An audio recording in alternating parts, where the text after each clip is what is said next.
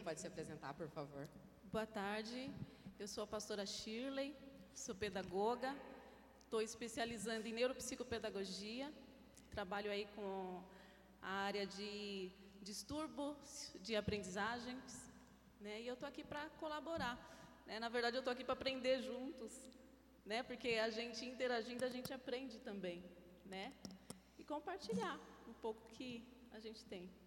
Antes de começar com as perguntas, eu vou só dar uma introdução. Acho que mais do que nunca é um tema importante.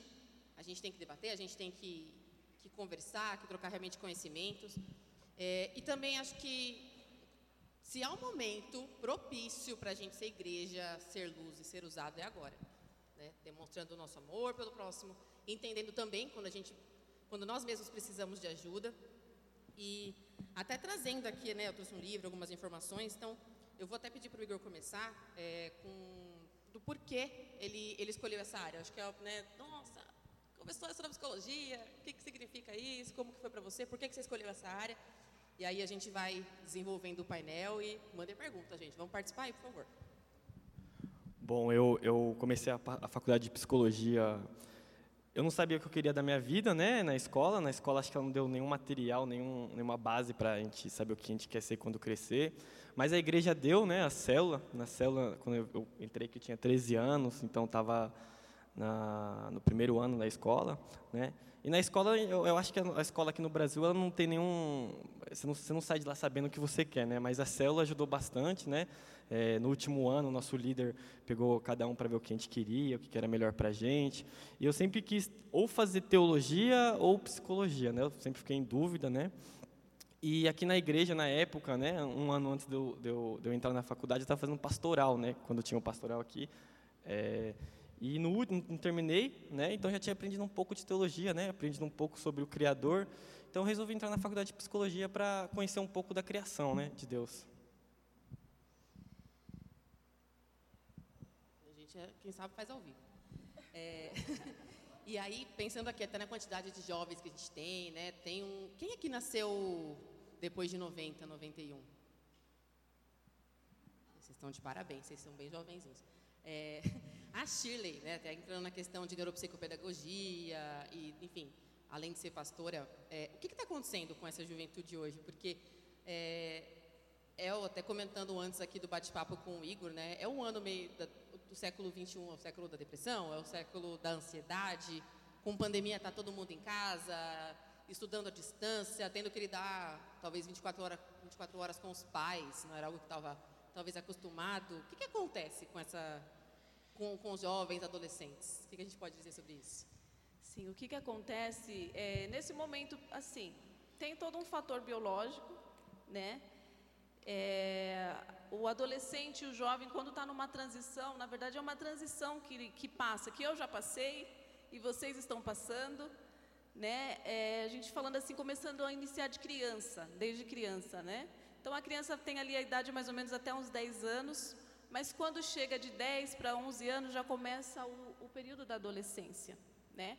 E o nosso corpo, ele passa por algumas mudanças, algumas transformações. E o que, que acontece com o nosso cérebro? Né?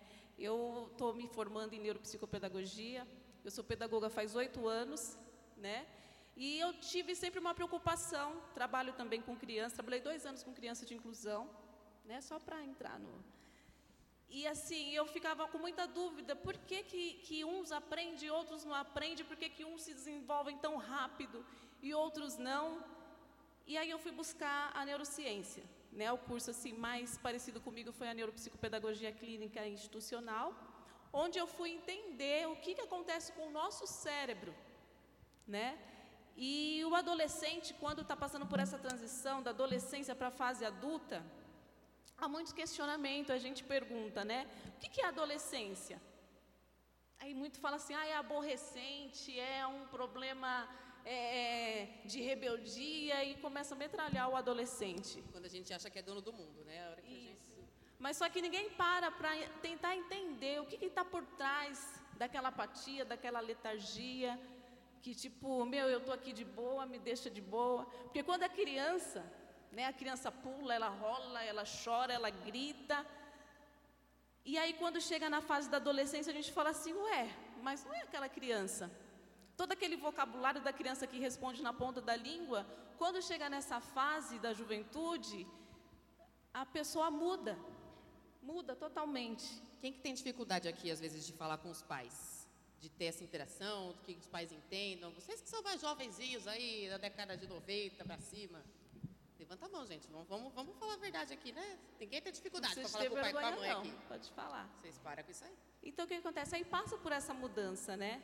E aí todo aquele vocabulário, toda aquela, aquela euforia Sim, não. abaixa um pouco. Quer comida? Não. Não. Vamos ver o filme? Não tô afim, não. Como que... Por que, que você está assim? Não, estou de boa. E não quer falar, e não quer se expressar, pouquíssimas palavras. E é uma fase, é um, um período de, de transição. Né? Aí pensando assim, o que está acontecendo no cérebro desse jovem, desse adolescente? Né? Então, há uma pesquisa né, que os neurocientistas falam que quando chega na, na fase da criança, muitos psicólogos atrás falavam que o cérebro já estava formado. Aí, depois de muitos estudos, pesquisas nos Estados Unidos, o que, foi descoberto? Que o cérebro não estava totalmente é, formado. formado né? Ou seja, do período da adolescência até os nossos 25 anos, às vezes pode até estender mais, o cérebro passa por esse, por esse processo. Né? E o que, que acontece falando? Eu não vou me ater muito na parte técnica, né? só para vocês entenderem um pouco, para a gente chegar na, na, ansiedade, na depressão. E o que, que acontece com o jovem nesse período?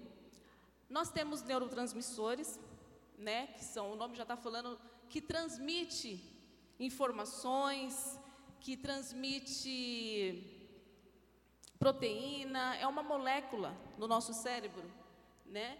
Que quando está passando por esse, esse período de formação, esse neurotransmissor que chama dopamina, que é o neurotransmissor da satisfação, da alegria, de estar tá junto, de você ficar feliz, de você ficar alegre.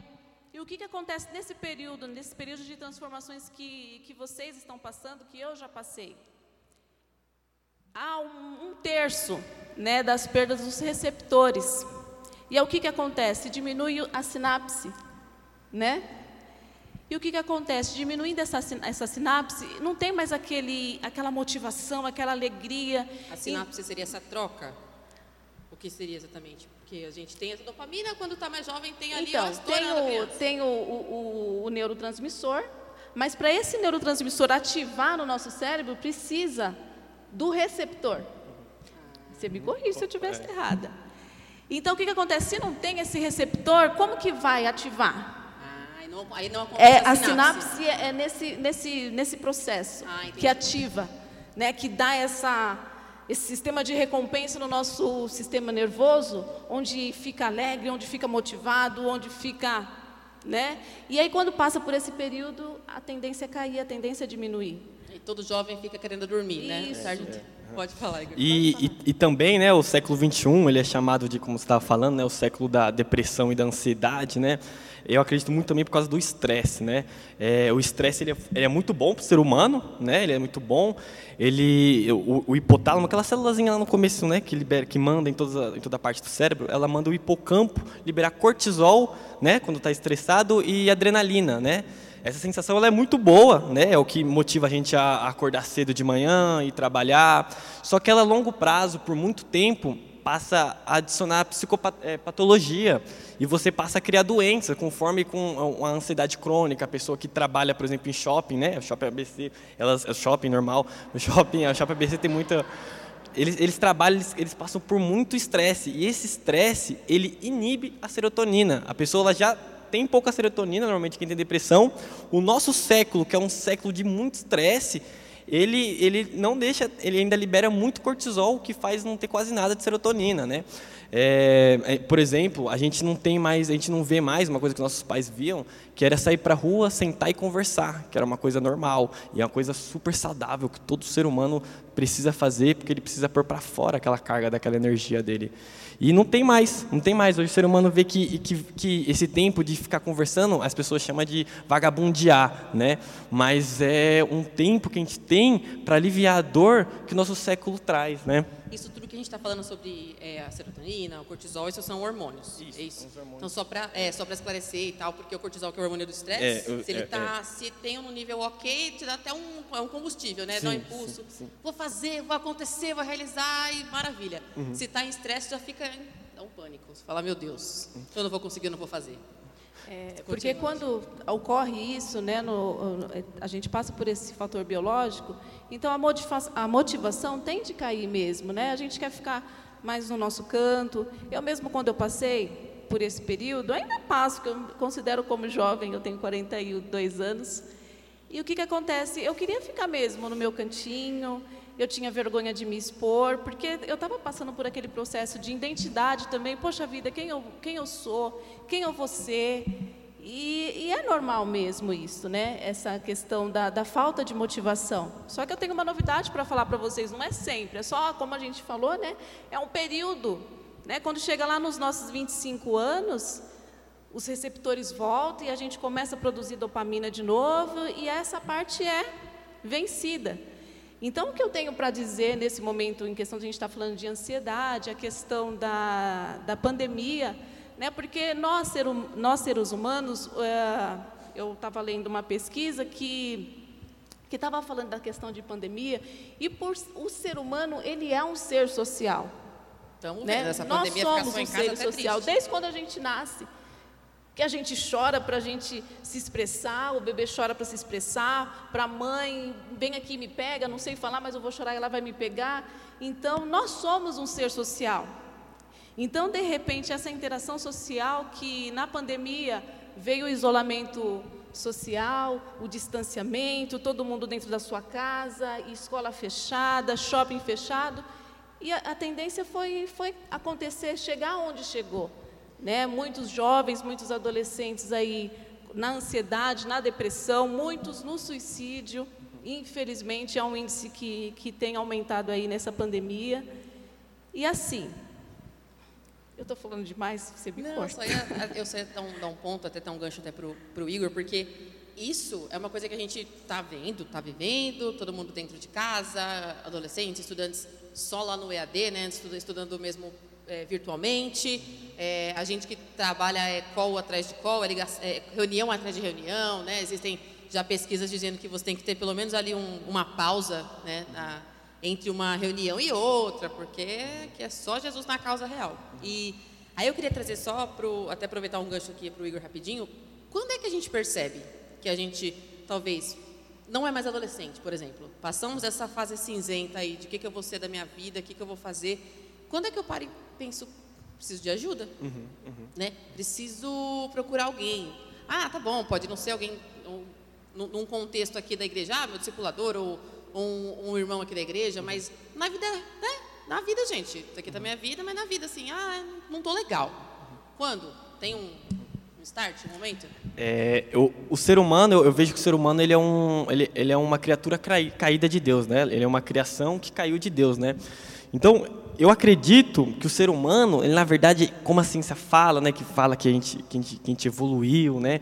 Eu acho que a gente está desevoluindo, na verdade, né? É, a gente vai pegar uma criança, a época da Babilônia, né? Que a quarta série, eles ensinavam número binário, né? Então, o ser humano, ele tinha uma capacidade mental muito boa, né? bem melhor do que hoje. Hoje o ser humano não consegue fazer conta direito, ele, a gente está dependendo muito da calculadora.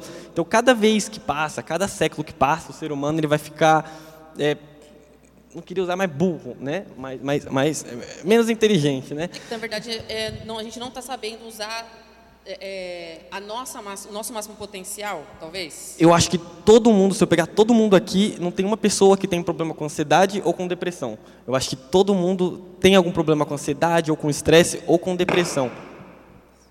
Tudo bem? Tudo bom. E, mas essa questão, por exemplo, acho que a gente tem a tecnologia, que aí tem os dois lados, né? E vou até talvez trazer a questão das redes sociais. Então a gente tem a tecnologia, e aí vou voltar aqui, fazer um bate-volta e voltar para a Shirley. É, temos a tecnologia, temos as ferramentas que, as- que a gente usa para se atualizar, para trabalhar. Isso está prejudicando os adolescentes? Até assim, até estou fazendo um parênteses aqui, só para vocês entenderem, para Shirley. Até para Shirley depois concluir a questão da motivação, porque eu sei que ela tem uma mensagem bem interessante para passar mais para o final, então espere que a gente vai chegar nessa parte. É, mas o que está acontecendo? Essas redes sociais, elas estão atrapalhando? A motivação, talvez? É, é o que está então, tá até rolando um certo ponto, viu, Fê? Até um certo ponto. Porque, assim, tudo que é demais, sobra. Né? Então, a rede social ela tem contribuído muito a favor para crescer, mas também contribuindo bastante também para, né? É, aí volto a dizer da, da, da saúde mental. Você quer falar alguma coisa?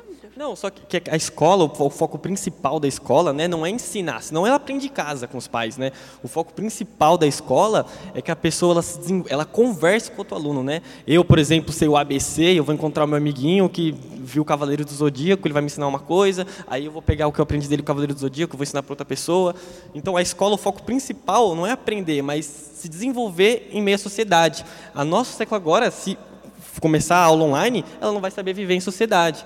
É, essas telas estão atrapalhando, né? Inclusive atrapalhando. essa quantidade de telas. Estou atrapalhando? Isso é a socialização que você está falando, né? Porque o que, que acontece? É, mesmo o jovem, o adolescente, até mesmo a criança, esse momento que tinha para extravasar, né, para interagir, para aprender com o outro, com a pandemia tendeu é, assim a cair, porque, é, por exemplo, o, o jovem que, que eu estava falando da questão desse fator biológico da, da dopamina, né? Então a falta de motivação. Então o que, que acontece? O jovem busca a motivação em outro lugar. Porque ali, o fator biológico, né? Eu falando assim, é, no meu cérebro, eu estou passando por um processo, né? Onde eu perdi a motivação, eu quero ficar. Assim, infelizmente, tem jovens que buscam a motivação nas drogas, né? Por isso que o índice de adolescência tem crescido é, nesse, nesse período da adolescência, porque eles buscam a motivação em outra coisa, né? E na pandemia, de repente, um jovem, ah, eu vou buscar a motivação com os meus amigos, eu vou no shopping, eu vou no cinema. E aí, tudo fechado, e aí, como que vai ser?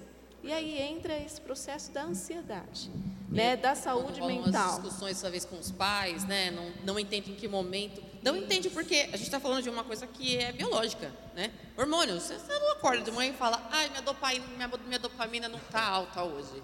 Vou ficar quieta porque pode dar problema. Não, não é assim, né, na vida. Mas os pais também passaram por essa situação. É, Ou então fala, pai, verdade. qual que foi, como que foi esse período que você passou? Né? Então, voltando a falar da saúde mental. Então, você fala assim, saúde mental. Aí você já logo visualiza uma pessoa saudável. Então, assim, fisicamente, uma pessoa saudável. O que, que ela vai buscar para ela ser saudável? Ela vai se alimentar bem, ela vai dormir bem, ela vai para a academia, ela vai se exercitar, né? Porque ela está preocupada com o bem-estar dela. Tudo isso significa que ela está saudável? Não, porque ela pode estar ali com a qualidade de vida 100%, né? Não que o cérebro não vai estar legal, né? Porque devido a todo esse processo de alimentação, de exercício físico, o cérebro está legal, mas falando mentalmente, nem sempre vai estar. Nem sempre vai estar. E aí, nessa hora? Porque o que, que acontece? Para eu ter um corpo legal, eu preciso me alimentar legal. Então, falando na, na parte de neurociência, o nosso cérebro, ele tem a capacidade de 86 bilhões de neurônios. Então, a gente precisa de estimular. A criança, enquanto é criança, na escola, ela é estimulada para ela aprender, e ela aprende com o outro. E a gente, na nossa fase adulta, a gente interage, a gente aprende, a gente precisa de estímulos, muito estímulos. Então, quanto mais estimulado, melhor a situação. E aí eu pergunto para vocês, nesse período de pandemia, como que está a saúde mental? Está assim ou está assim? Saúde mental está assim, né? Mas por quê? Do que, que você está se alimentando? Do que você está estimulando o seu cérebro? Os seus pensamentos? É um problema, até aproveitando aqui, para a gente continuar essa troca, que, que, que o Igor tem encontrado, talvez, nos pacientes dele. Você encara esse mesmo, essa, esse mesmo cenário? A galera não está bem por causa de pandemia, só trabalha, fica só estudando dentro do quarto? Como é que tá na, na, na prática agora? Como é que está isso? Não, co- como ela falou, ou foi você que falou de se alimentar, né? Do que ela, não foi ela que falou de se alimentar, né? É, os jovens, como ele está mais em casa, né? A, a televisão, não, por exemplo, eu fico mais feliz se eu ganho dinheiro, o sentimento ele é mais forte se eu ganho dinheiro ou se eu perco dinheiro? Se eu perco dinheiro, né? Eu vou ficar, o sentimento é mais forte se eu ganho um carro ou se eu perco um carro, né? O sentimento, ele é mais forte se eu ganho um filho ou se eu perco um filho, né? O sentimento, a dor é maior se eu perco um filho, né? A mídia, ela não ganha dinheiro com notícia boa, né? Ela ganha dinheiro com coisa ruim, né? O que in, in, in, é, traz a atenção das pessoas para a TV é notícia ruim. E hoje em dia é desenho ruim, é desenho de, de muito sangue. Senão, se não tiver sangue, não, não vê o desenho, né? Então, o, o, eu, eu, acho que a mídia, hoje as pessoas estão se alimentando muito da mídia e, e, e, e passa a ter sintoma de pânico para sair de casa, por ver muita notícia. E antes dela ver notícia, ela não tinha esses sintomas antes, né? Então a gente é o que a gente se alimenta, né? O nosso DNA, eu vi muita gente com medo de, de tomar a vacina, né? Porque com medo de mudar o DNA da pessoa, né? É, modificar o DNA da pessoa. Só que o nosso DNA está em modificação constantemente, né? Os nossos pensamentos estão constantemente é, modificando o nosso DNA, né? Não só os nossos pensamentos, como o que a gente está se alimentando, né? O que a gente está assistindo, né? É, o exercício que a gente está fazendo, né? Se a gente está liberando cortisol do sangue, essas coisas. Estou olhando as perguntas aqui, gente, só para também a gente não, não perder, acho que é melhor fazer no, no final, para deixar a Shirley continuar nessa questão do que, que a gente tem se alimentado e o que é que está acontecendo com, com o que a gente coloca para dentro, né? Ou a gente vê, o que a gente ouve. Pode, pode continuar essa parte, Shirley, por favor. Então, aí há essa preocupação, né? Da, da gente que está sofrendo, porque a gente, ela, a gente tem que na palavra de Deus mesmo fala, para a gente manter a nossa mente cativa à palavra de Deus. Vamos abrir a nossa Bíblia aí. Vocês, vocês estão com Bíblia? Pessoal do, do YouTube? Vamos abrir a nossa Bíblia lá em. Vamos ver? 2 Coríntios 10, 5.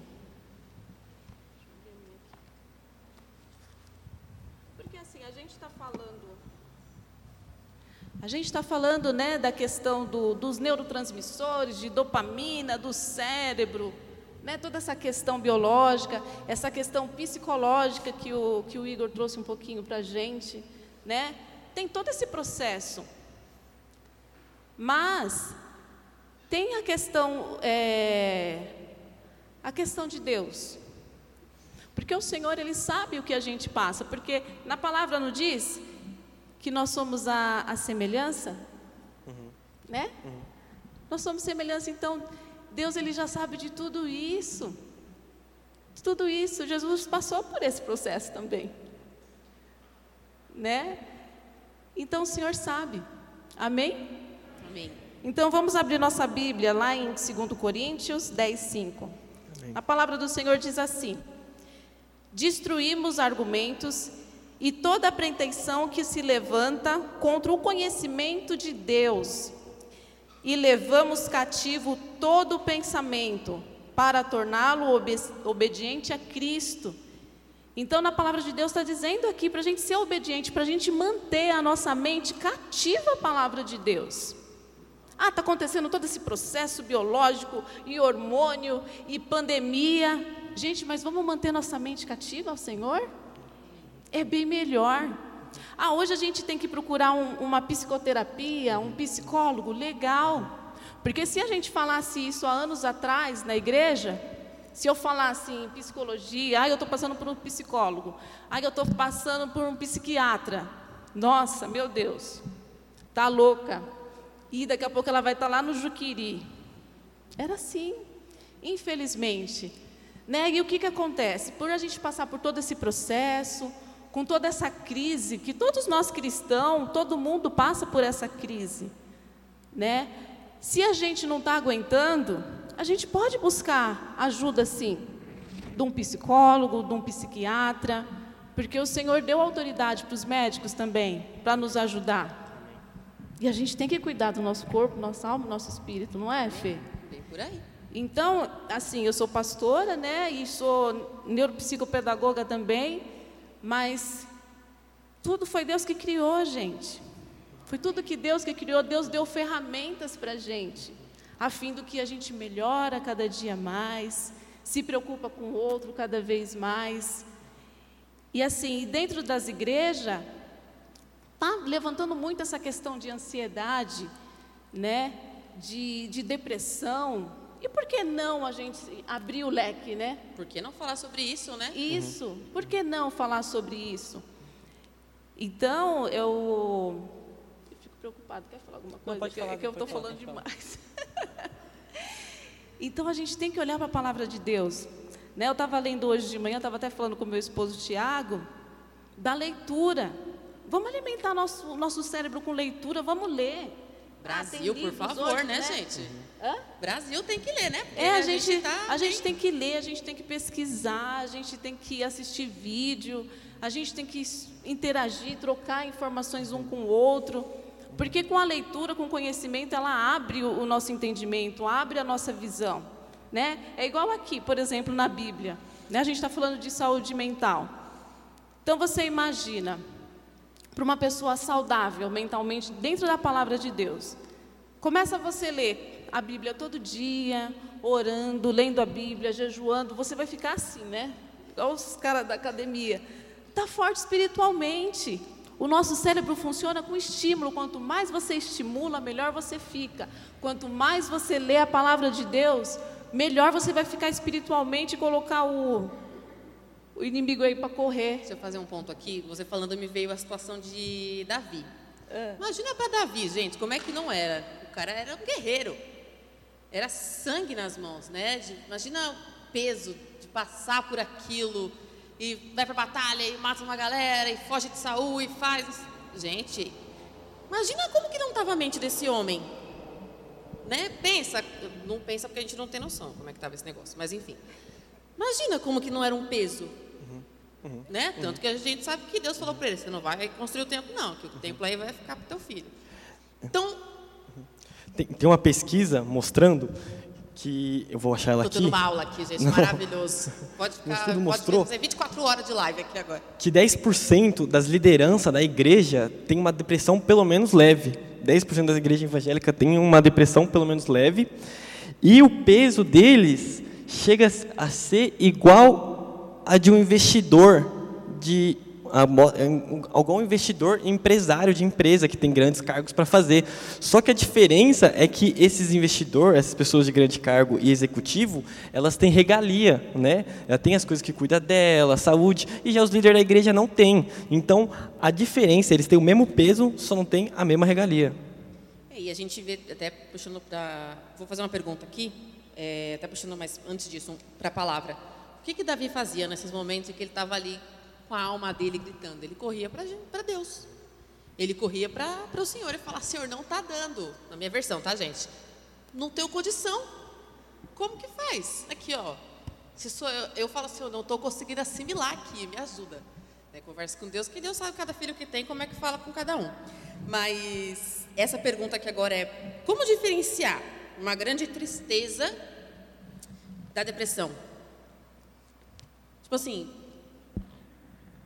é o profissional que vai dizer, como é que eu sei? Estou triste. Ah, não, tô, tô, não estou aguentando.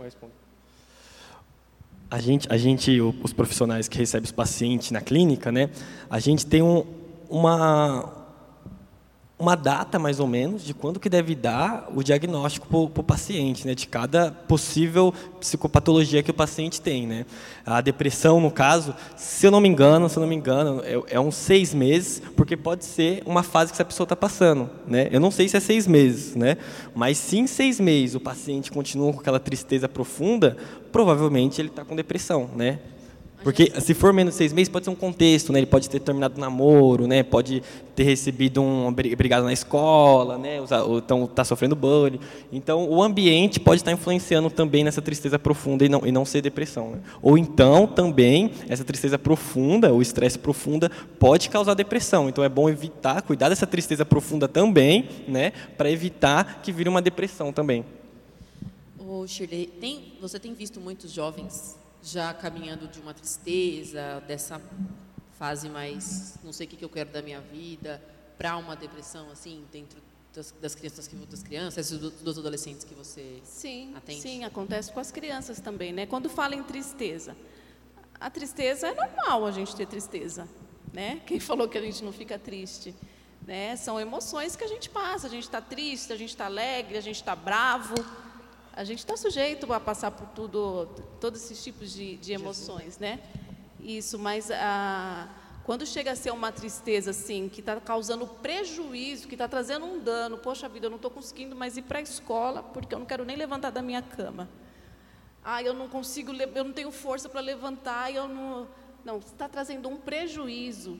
Como você falou, seis meses, acho que seis meses é muita coisa, né? Para a pessoa ficar lá seis meses nessa situação. Então, eu acho que é um, já passou da hora, acho que três meses. Eu acho que é ideal você buscar, sim, ajuda. Porque triste nós ficamos. Mas se é uma coisa excessiva, que está me trazendo prejuízo, que está me trazendo. Assim. É, os, prejuízo já fala, pais, né? também, né? Apesar disso, ah, tá bem, não sabem. Imaginam que é uma fase, mas Talvez não dê para esperar muito, né? Não vamos ficar esperando a pessoa ficar não, não é, bom, é bom cuidar no começo, né? Que, é que quando a pessoa ela fala, por exemplo, o, o problema de, de, de, o paciente pegar um diagnóstico falso. Você quer dizer quando ela já foi no. no não, no sim, sim, sim, oh, sim. Então vamos ver, vamos acompanhar o que está acontecendo, se você continua com esses sintomas uhum, e tal, uhum, para dentro de uns, né, talvez desse período realmente ser diagnosticado com isso, ou não. Isso, isso. Porque eu tenho, eu tenho um paciente que às vezes vem de, outro, de, de, outro, de outra clínica e o psicólogo deu uma outra, uma, é, uma outra patologia para ele. E não era aquela patologia. Então, é, tem aquele efeito placebo, né, que vocês conhecem, que às vezes toma remédio falso e, e cura a dor né, tem gente também que recebeu a notícia que estava com, com corona, né, o teste deu estava corona, começou a sentir todos os sintomas, né, aqui, aqui da igreja, e não, e, e, na verdade o teste deu errado, né. Então é bom também que o paciente, que é bom nunca nem falar para o paciente que ele está com depressão, tratar em cima disso, né. Se possível fala, se precisar fala, mas o problema é que o paciente ele vai absorver isso, né. Eu sou depressivo, né. É bom você saber que você tem depressão, é bom a gente saber a nossa doença para saber cuidar dela, mas tem que ter certeza, caso contrário você vai se apropriar daquela doença. Como é que tá ok? A gente convive com uma pessoa, uma situação hipotética, convive com a pessoa e aí ela está passando por, por alguma situação, você percebe que ela está muito estressada. Tem gente que às vezes fica muito nervosa e começa a descontar nas pessoas e você vê que está demais. Tem gente que às vezes está num nível muito absurdo de estresse e fica apático, né? Tem, tem a reação contrária, digamos assim. Como é que você fala para a pessoa? Eu acho que você precisa de ajuda. Uhum. Eu acho que você precisa procurar um psicólogo, um médico, para conversar, assim, sem que a pessoa ache que você está querendo dizer que ela está louca. Sim.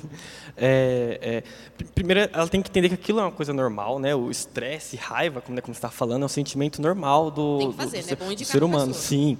Então, quando ela está com esse sentimento, vai acontecer três coisas com esse sentimento dela. Ou ela vai descontar nos outros, como você falou, ou ela vai jogar esse sentimento em algum lugar, né, um esporte, uma arte marcial, alguma coisa, ou então ela vai se machucar. Então, esse, sentimento ele tem que ter, ser colocar para fora. Se não colocar para fora, essa pessoa vai se machucar e esse, e esse, sentimento pode crescer como se fosse uma árvore dentro da gente, crescendo, crescendo, crescendo, crescendo, até que uma hora vai começar a sair pelo nariz, vai sair pelo, pelo ouvido, vai, vai sair, vai machucar a gente e machucar as pessoas à nossa volta. O melhor é, é colocar essa energia, essa raiva, direcionar. Raiva não é um problema, o problema é uma raiva mal direcionada. Cuidado, gente. É, é, que tudo, é como a Shirley falou, tudo que está em excesso a gente acaba né, com a raiva mal direcionada. Vou bater alguém, não façam isso. Mas é, é entender mesmo. Acho que vira e mexe a gente até fala que a gente sabe, no fundo, talvez a gente que pode não ser não é criança, tal, a gente sabe que alguma coisa está ali fora do rumo, né? A gente sabe que tem, pelo menos eu, é, é, eu particularmente eu, eu, passo como uma psicóloga e, eu, e assim eu tive que ouvir do meu marido, Fernanda, ó, de ajuda, minha filha. Tem coisa que ele não vai saber responder, gente. Tem coisa que ele não vai resolver. Uhum. É, sou eu, eu tenho que entender. A, a minha pastora, a Gláucia, lindeza, ela falou, Fê, acho que pode precisar de ajuda. Gente, e eu fui, e graças a Deus, maravilhoso. Mudou muito a minha vida. É, é, obviamente que tem o papel de Deus ali, mas Deus não vai fazer a minha parte.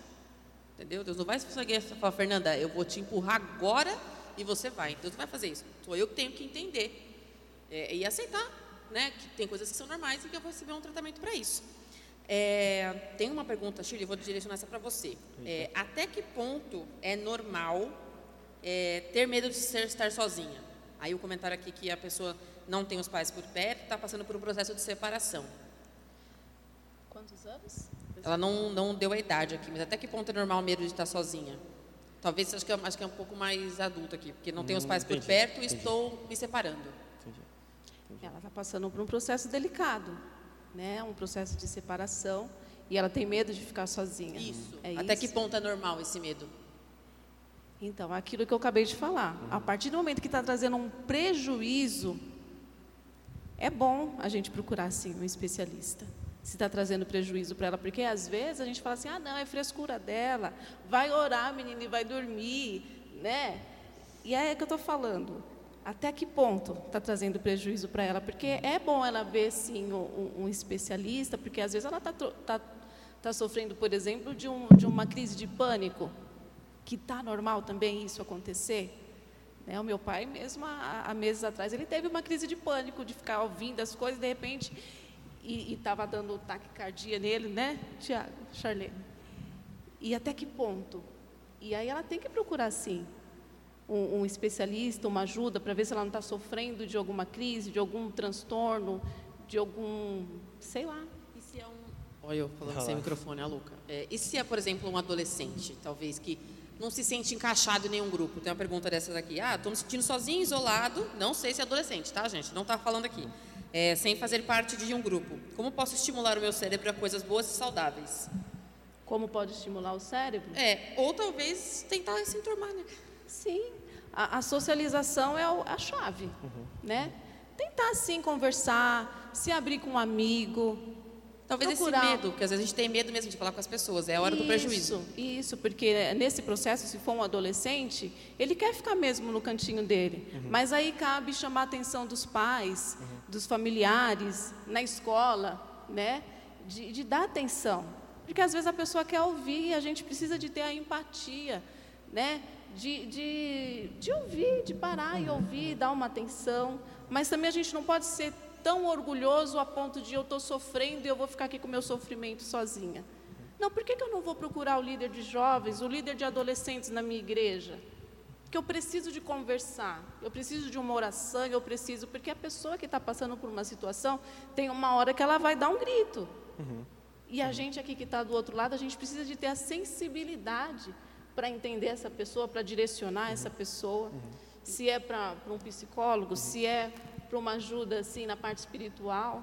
Então a gente tem que estar sensível a essa questão. E a Entendi. pessoa né, não tem esse orgulho, esse, essa- esse tabu que a gente estava falando, né? E até De mesmo- buscar, buscar ajuda, sim. Sim, E até mesmo quem tem amigos que não, não são da. Ah, então, uma pergunta para o Igor Boa aqui. Até quem não tem exatamente amigos da igreja, né? Se colocar como essa rede de apoio, né? Se prontificar e ter- perceber os sinais, né? Às vezes de. Ué, aquela pessoa ali era, geralmente era muito mais extrovertida, falava, e agora deu uma caída aqui, está um pouquinho mais apática, né? E, e se prontificar isso. É, Igor, para você essa aqui. É, falam que estudar psicologia, enfim, ou teologia esfria a fé. Por que, que geralmente dizem isso? Até teologia, eu acho que você, você tem que estar com o Espírito Santo, senão você vai, você vai sair de lá ateu, se você não, não, não tiver com o Espírito Santo em todo momento, né? É, o mundo, ele, ele, eu, eu vejo o mundo, a faculdade, como, como a Babilônia de Daniel, né? Ele, é, é, Daniel, eu acho a mesma história certinho. Quando alguém vai para a faculdade, ele está indo para a Babilônia, né? É, Daniel ele tinha 16 anos, né? E ele foi para a Babilônia e ele se, é, não comeu os, os, os lagares do rei, né? E isso fez ele ficar melhor na própria faculdade da Babilônia, né? Então a, a faculdade, ela não, o mundo jaz maligno, né? A faculdade desde o começo não gosta dos princípios cristãos, elas tentam destruir ele desde o começo, desde o começo dos tempos. Em história de guerra é sempre indo atrás de cristão e até hoje a faculdade ela tenta destruir e eh, tirar a moral do cristianismo, né? Então, eu acho que se você não tiver com o Espírito Santo na faculdade, tanto de teologia como de psicologia, sua fé vai esfriar mesmo. É uma questão que não necessariamente é só a psicologia ou só a teologia. Qualquer outra coisa, É, é. você acredita que pode... É, é, é, é que, é, que a, é que a psicologia ela trata muito desse negócio Deus está morto, tem muito, muito, muito filósofo ateu, mas muito filósofo como, é, é, psiquiatra como o Freud, né? Ele mesmo não gostava do cristianismo, né? Mas muito psicólogo cristão sempre fala que o Freud ele é um cristão frustrado, né? Ele viu qual era o problema da humanidade, deu outro nome, não falou porque era pecado, O Freud ele não tinha essa, essa, esse tato do cristianismo, né? Ele estudou, estudou, ele viu que o ser humano era dividido em três, ele viu, chamou aquilo, viu que um desses três era ruim, que era nosso, é, que, que, é um instinto primitivo nosso, e chamou de id, não chamou de carne, né? E odiava cristão, sendo que a base dele é parecidíssima com a base de um cristão, né? Entendi.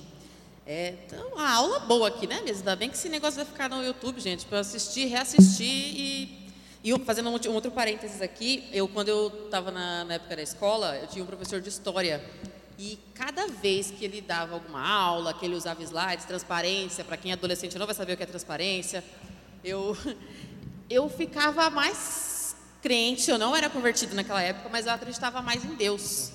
Cada aula, cada evoluiu isso, aconteceu aquilo, eu ficava, gente, isso aqui não é à toa não, isso aqui não é instalou, aconteceu. Não, existe algo maior aqui. E glória a Deus, estou aqui, estamos todos aqui. Uh, tem uma pergunta, Shirley, me ajuda nessa. É, a depressão pode ser, está entre aspas, contagiosa? Minha mãe tem depressão há mais de 15 anos, tenho 24, a pessoa que mandou a pergunta tem 24, e sofro de depressão também. Pode ter relação com a doença dela? Chega a ser hereditário, alguma coisa assim? Pode ter um fator genético, sim. Pode sim. Você explica melhor? O... Mas é, tem um fator genético que sim. Que, é, acontece, né, muitos casos, até mesmo na. A gente fala de depressão infantil também, eu vejo muito isso. É, isso é muito comum. E aí fala assim, nossa, mas uma criança depressiva com sete anos? Uhum, uhum. Sim, mas a mãe é depressiva. A mãe tem problema de esquizofrenia. Ai, o, a, a, a avó teve, a mãe teve, e a criança de sete anos está tendo também. Então, tem um fator genético, sim, isso tem a ver. Os dois, né? É, é, os dois, tem o genético, né? Tem o genético e tem também é, o ambiente, né? O ambiente pode transformar uma pessoa em depressiva, né? É, vocês, todos, se eu pegar qualquer um aqui, vocês têm a personalidade, vocês se parecem com as cinco pessoas que você anda, seu pai, sua mãe, seus melhores amigos. Vocês pegam mania, vocês pegam tem gente que anda tão junto aqui na igreja, principalmente que a gente acha que é irmão. Irmão de verdade não é. Tem até mostrou que pessoas que crescem junto têm até o mesmo tamanho. Você pode ver que as pessoas têm até o mesmo tamanho, né? Eu sempre cresci com o Kaique que tem o mesmo tamanho que ele. Isso é verdade. o, e, e, e, tem também na genética, né? Só que antigamente os neurocientistas, os psicólogos achavam que a genética era uma condenação para a morte, né? Se a minha genética eu tenho depressão, então estou condenado a ter depressão o resto da minha vida, né? Em 2009 ou 2010, 2009, uma Elizabeth, uma médica, ganhou o prêmio Nobel de medicina, né? Medicina, por, por, por descobrir o telomero. O telomero, o que é esse telomero, né? Vocês, vocês lembram da, da, em desenho, vocês vê aquele DNA, genética grandona, né? Quem assistiu Jurassic Park vai lembrar, isso, né? Do DNAzinho é, ali. É tipo isso aqui. Ele, ele, ele, é, o genes é assim, né? Aí vai vir um aqui em cima, outro aqui em cima, outro aqui em cima. Na pontinhas dele tem isso que chama telômero, né? Esse telômero ele contém os nossos DNA e tem muito DNA ali. Só que a gente vai modificando ele conforme a gente vai, vai, vai tendo uma boa alimentação, né? Esse, foi feito um, esse, estudo dela, viu que quando você nasce, você tem esse telômero muito grande, muito comprido. Né? E quando você está envelhecendo, perto da morte, você tem ele muito fino, despedaçado, fraco. Ela viu que com esse telômero a gente consegue a idade da mente da pessoa, né? a gente consegue saber quantos tem a mente dessa pessoa. Conforme esse te, telômero. Esse telômero vai se, se, se, desgastando com o tempo, eu vou ficando mais frágil ao Parkinson, ao Alzheimer, à depressão, né? E ele pode ficar também forte com o tempo, dependendo dos meus hábitos. Hoje não tem nenhum, nenhum remédio outro que previne o Alzheimer, não tem nenhum remédio que, que retarda a, a, demência, a demência. Mas a única coisa hoje que os cientistas conseguiram achar é uma boa qualidade de vida, uma saúde, né? no meu falar, né? Conforme a gente vai crescendo, né, a criança ela coloca o dedo no nariz, é, o adulto coloca o dedo no nariz, a criança vai lá e coloca. Ela, não- ela não tem filtro, né, ela não criou filtro, né? Ela não sabe o que, que pode fazer, o que é permissão e o que é dever dela fazer. Ela tem confusão nessas três. Conforme ela vai crescendo, ela vai sabendo o que, que ela pode fazer, o que ela não faz. Menos uma coisa cria filtro. Só uma coisa não cria filtro quando a gente é pequeno, que é a nossa voz, né? Se alguém faz um monte de gente vai querer fazer também, vai sentir vontade de fazer. A nossa voz libera neurotransmissores quando a gente fala. Por exemplo, quando a gente fala que aula ruim, o nosso cérebro vai liberar neurotransmissores que vai bloquear aquele ensinamento, porque a nossa boca falou isso. Então, Palavra de Deus aí, gente, presta atenção. se a gente fala é, que aula, que dia bom, mesmo eu já acordei, bati o dedinho na quina, eu não tenho, não tenho comida para me comer. Se eu ficar falando que dia bom, que dia maravilhoso, o meu cérebro vai enxergar daquele jeito, ele vai enxergar o estado bom. Quando a gente está estressado, a gente não fica bravo com tudo, porque a gente não está enxergando, a gente está com óculos o óculos de ver tudo ruim. Então, a nossa boca, a gente também tem que falar. Quando a gente fala, esse telômero, ele também modifica, libera substâncias que vai, vai, eh, vai restaurar ele ou danificar ele. É, tem mais duas perguntas aqui. Eu vou fazer essas duas e aí vou passa- passar para a última mensagem que a, que a Shirley já queria fazer. É, pegando esse gancho com relação para você, Igor, da, das crianças, a superproteção dos pais pode afetar isso negativamente? Você falou com relação ao ambiente. A superproteção dos pais pode afetar negativamente? Aí queria também que depois a Shirley desse um pontinho sobre essa resposta com, com as crianças que você já atendeu e adolescentes. É, o Freud ele descobriu uma, a- a- o Édipo, né? Essa é uma, você deve conhecer a história do Édipo, né? Do, do- da Grécia.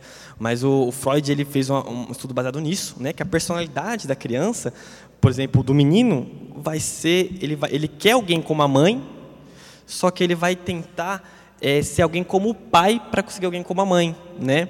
Se essa pessoa, ele, ele fala que a- o pai superprotetor, a mãe superprotetora, é a mãe que não cortou o cordão umbilical. Isso vai ter dificuldade dessa pessoa querer arranjar uma outra família, né? De, vai, vai poder, pode mostrar para ela é, é, que ela é o centro das coisas, vai criar um egocentrismo nela, né? O pai muito longe vai criar de- defeitos e o pai muito perto também vai criar defeitos, né? O pai muito longe, por exemplo, já um outro ponto, né? É, foi feito um estudo de, de criança de zero aos- um, é, até uns dois anos de idade, mais ou menos.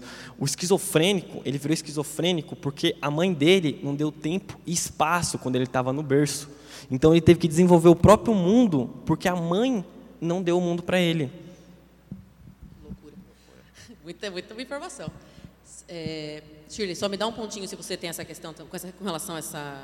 Se você já teve experiências de crianças que chegaram um pouquinho mais depressivas ou com algum tipo de. Quando a gente fala patologia, eu não sei se também todo mundo entende, é alguma doença, tá, gente? Vou deixando, tô deixando mais, mais, mais claro aqui. É, tem essa situação, e aí depois que você responder isso, tem uma última pergunta para você também. Peraí, deixa eu entender. Ele estava respondendo a questão da superproteção. Isso, aí eu queria que você também respondesse. Se você já vivenciou isso com as crianças que você atendeu. Sim, a, a superproteção, é, eu volto a lhe dizer é aquela coisa, tudo que é demais sobra, né? É, quantos anos tem essa criança? É criança, é isso? Não tem idade aqui, na verdade, né? É, porque a No mesmo criança, passaram. até mesmo o adolescente, tem também adolescente que tem a superproteção, né? Alguns adolescentes vai poder responder aí. Mas eu acho que o pai e a mãe, ela- eles têm que, que ponderar isso, né? Porque o filho a gente não cria para a gente, a gente cria para o mundo, né? E a gente bate sempre na mesma tecla da autonomia da criança, porque a criança ela está ali super protegida quando está dentro de casa, né? A superproteção que está dizendo aí, acredito que essa mãe, né? Mas e quando ela estiver na escola, como que ela vai estar? E quando ela estiver com os amiguinhos no parque ou quando já na adolescência, como ele vai se comportar lá no shopping com os amigos? Então, até que ponto essa superproteção né, vai, vai de, for- de certa forma prejudicar e muito. né? Então, assim, buscar autonomia, deixar a criança ser autônoma, deixar a criança fazer, porque voltando a falar na neurociência, o cérebro, para ele se desenvolver, ele precisa de experiências, precisa de vivência. Né? Ah, é gostoso proteger os filhos? Eu não tenho filho ainda, mas tenho duas sobrinhas, a gente protege mesmo. Se a gente pudesse, deixasse dentro de casa para não estragar lá fora, né? Mas a gente tem que ter essa, essa consciência que é para o mundo. A gente tem que criar para o mundo lá fora. Ele tem que fazer a diferença lá fora. Né? Eu, eu, eu tinha uma paciente que a mãe dela era super protetora e isso inconsciente nela causava muito medo dela ir do shopping, dela ir em lugar agitado, né, dela ser assaltada, um monte de coisa. Não, ser assaltada é um problema normal aqui no Brasil, mas ela, ela, ela, tem, ela tinha muito medo. Então esse medo vinha da superproteção da mãe dela. Aí, aí você tem, aí o psicólogo tem que cavar de onde veio esse medo, né? Ela quase perdeu a filha uma vez, né? É, mas um negocinho na barriga. E e, por exemplo, um exemplo de superproteção que as mães normalmente já, já bebê, elas não colocam os filhos para engatinhar, né? colocar a mão na boca, né? Na verdade, o filho tem que ficar sem luvinha, tem que colocar a mão no chão e na boca para criar anticorpos, né? E é isso. É engraçado o que você falou, porque quem é que nunca ralou o joelho, né? Nunca arrancou o tampão do dedão, chutando o chão? Isso é vida, Fê. gente. Isso aí é a vida em si. Fê, mas assim, se atentando nessa pergunta que, que alguém fez, né? Uhum. Que às vezes a pessoa também está com essa dificuldade, né? de ficar com a criança, com o filho, com o adolescente, seja qual a idade for, a gente não sabe. Mas é importante a pessoa também ver se está trazendo prejuízo, porque às vezes essa mãe, esse pai que está fazendo essa pergunta, precisa também de ajuda. É. Né? A gente vê muitos casos aí, na clínica mesmo, ou até mesmo na escola, que tem pais que sofrem de transtorno, que é o, o toque. Né? Não, eu não quero, você não vai sair, e aí tem aquela é, é, difícil também, é uma patologia assim bem difícil. Então, essa pessoa que está fazendo essa pergunta precisa de se ater também se ela não está precisando de ajuda. Uhum. Essa fazer... questão da superproteção. Faz sentido. É, tem mais uma última pergunta aqui. E aí eu vou só pedir para vocês indicarem algum conteúdo, algum livro, alguma coisa que vocês tenham visto interessante, enfim, para as pessoas que estão aqui, para quem está assistindo. E aí daqui a pouco a gente vai encerrar. É, co Igor, como encarar a pressão psicológica de ter um bom trabalho, estudo, relacionamento, vida social? Isso afeta a autoestima e o psicológico da pessoa? Eu acho que, na verdade, dela ter um bom trabalho, ter, é, um exemplo que eu peguei aqui, acho que vai cair agora. É, em Deuteronômios, não, em Lamentações 3:21 fala: "Quero trazer à memória o que pode me dar esperança", né? É, Jeremias estava com tava, tava, tava com um problema muito grande, né? E a nossa memória ela frequentemente é escrava da depressão, né? É, a memória ela vai trazer aqueles memória. Por exemplo, eu tinha um paciente que ele, ele só conseguia ver coisa ruim. Não só esse, mas normalmente depressão, ela só consegue ver coisa ruim. Ela está usando aquele óculos dela, que ela só vê as coisas ruins dela, né? E eu perguntei, qual que foi a última vez que você fez um elogio para o seu, seu marido, né? Que ela está reclamando do marido. Nunca fez, né? Então, a, a, o, o, tratamento que a gente tem, a princípio de tratar com a pessoa que tem depressão, é fazer ela olhar para as coisas boas, né? Por exemplo, ah, tem um trabalho, tem graças a Deus tem um trabalho, né? É, acho que é 14 mil desempregados, tem, quase 14 milhões de desempregados tem no Brasil, né? Graças a Deus tem um trabalho, graças a Deus tem um estudo, né? É, é ela saber e se motivar com isso, né? Em Lamentações, Jeremias já fazia isso, né? E hoje os psicólogos usam isso até hoje, né? Tenta olhar para as coisas boas que você tem, né? A gente quando compra um carro, a gente não fica mais feliz com o carro, a gente fica feliz só a primeira semana. Depois a gente se acostuma, a gente só vai lembrar quando a gente quem tinha o carro, só vai dar valor se a gente perder esse carro de novo, né? O ser humano ele tem dificuldade, principalmente a pessoa que tem depressão, em olhar para o lado bom das coisas. É, acho que só para passar para Shirley agora, tudo que a gente falou aqui, eu agradeço as perguntas, tá? Desculpem, porque a gente não vai conseguir responder todas. É um, é um tema muito rico, que realmente demandaria mais uns 10 episódios aí. Mas a mensagem acho que fica assim: tudo que a gente falou aqui é, é, monta muito para a palavra de Deus, né? Leva a gente muito para a palavra de Deus. Então, eu vou deixar para a Shirley encerrar. E se você quiser também toque, faça um louvor aqui depois, a gente fica mais livre, né? Porque onde é o Espírito Santo, a liberdade do Espírito Santo, a gente fica aqui feliz. Amém. Então, foi uma bênção, né? A gente está chegando então aí no fim. Uma pessoa, eu não tenho um livro aqui para indicar, mas é, tenho, vocês procurarem seguir no Instagram, é Suzana Herculano. Ela é uma cientista brasileira e assim, ela é fera no assunto. Né? Se vocês quiserem pesquisar no YouTube, ela fala muito do desenvolvimento do cérebro é, na infância, em todas as nossas fases, né? da adolescência, do jovem. E aí é bom a gente se aprofundar. E diante de tudo isso, né, para a gente finalizar aqui com a palavra de Deus, eu estava fazendo essa semana essas pesquisas, estudando conforme a Glaucia tinha me falado na semana. E aí eu estava lavando louça na quinta-feira, eu falei assim, Senhor, que mensagem que eu vou levar para aqueles jovens? Né? A gente vai falar sobre a parte biológica, o que, que acontece com o nosso cérebro. Mas e o Senhor? O que, que o Senhor tem para falar para eles? o Espírito Santo veio de uma forma assim tão. Um jeitinho assim tão especial que só ele sabe. Aquela voz gostosa, eu lavando a louça ali. E aí eu fui correndo para a Bíblia.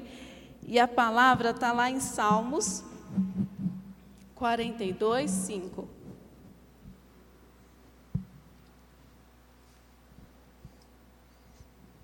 Salmos? Salmo 42, 5. Já está aqui no telão, né?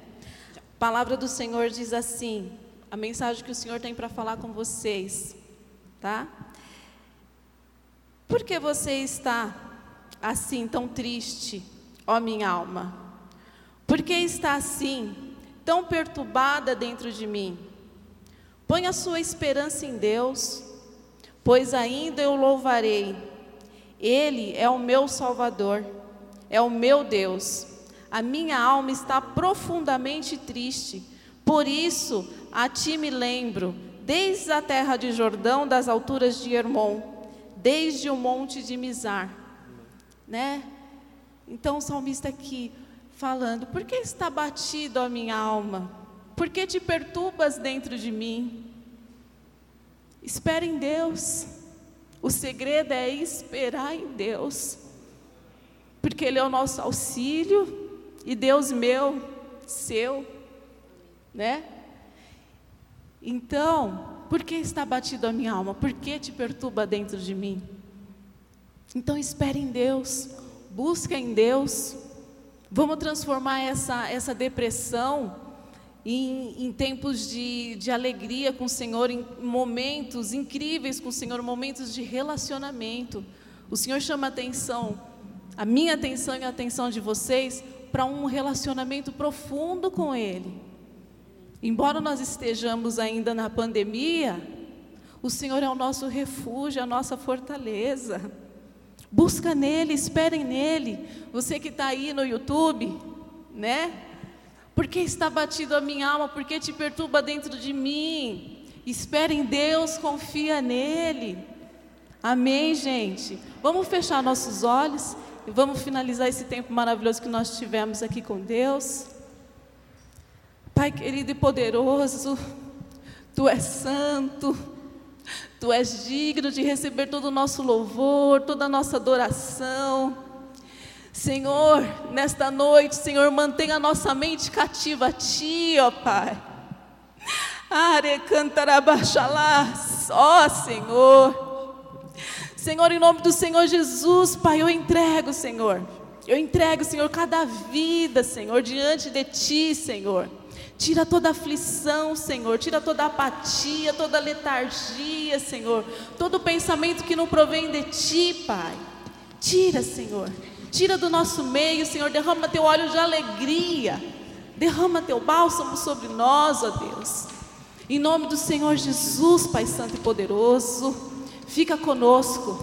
Venha ter relacionamento conosco. Que nosso coração esteja sempre aberto para receber de Ti. Abra nossa mente, Senhor, para que nós possamos receber mais e mais e mais e mais de Ti, Senhor. Em nome do Senhor Jesus, Pai, esses irmãos, as pessoas que estão do outro lado, assistindo, Senhor, este vídeo, Senhor. Em nome do Senhor Jesus, Pai. Abençoe a vida de cada um, Senhor. Em nome do Senhor Jesus. Amém. Amém. A gente vai tocar um louvor agora.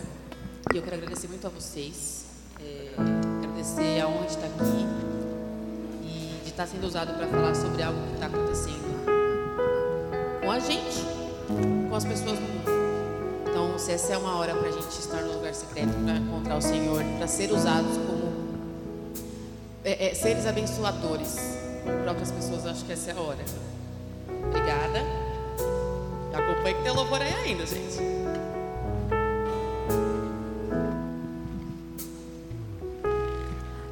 aos teus pés estou.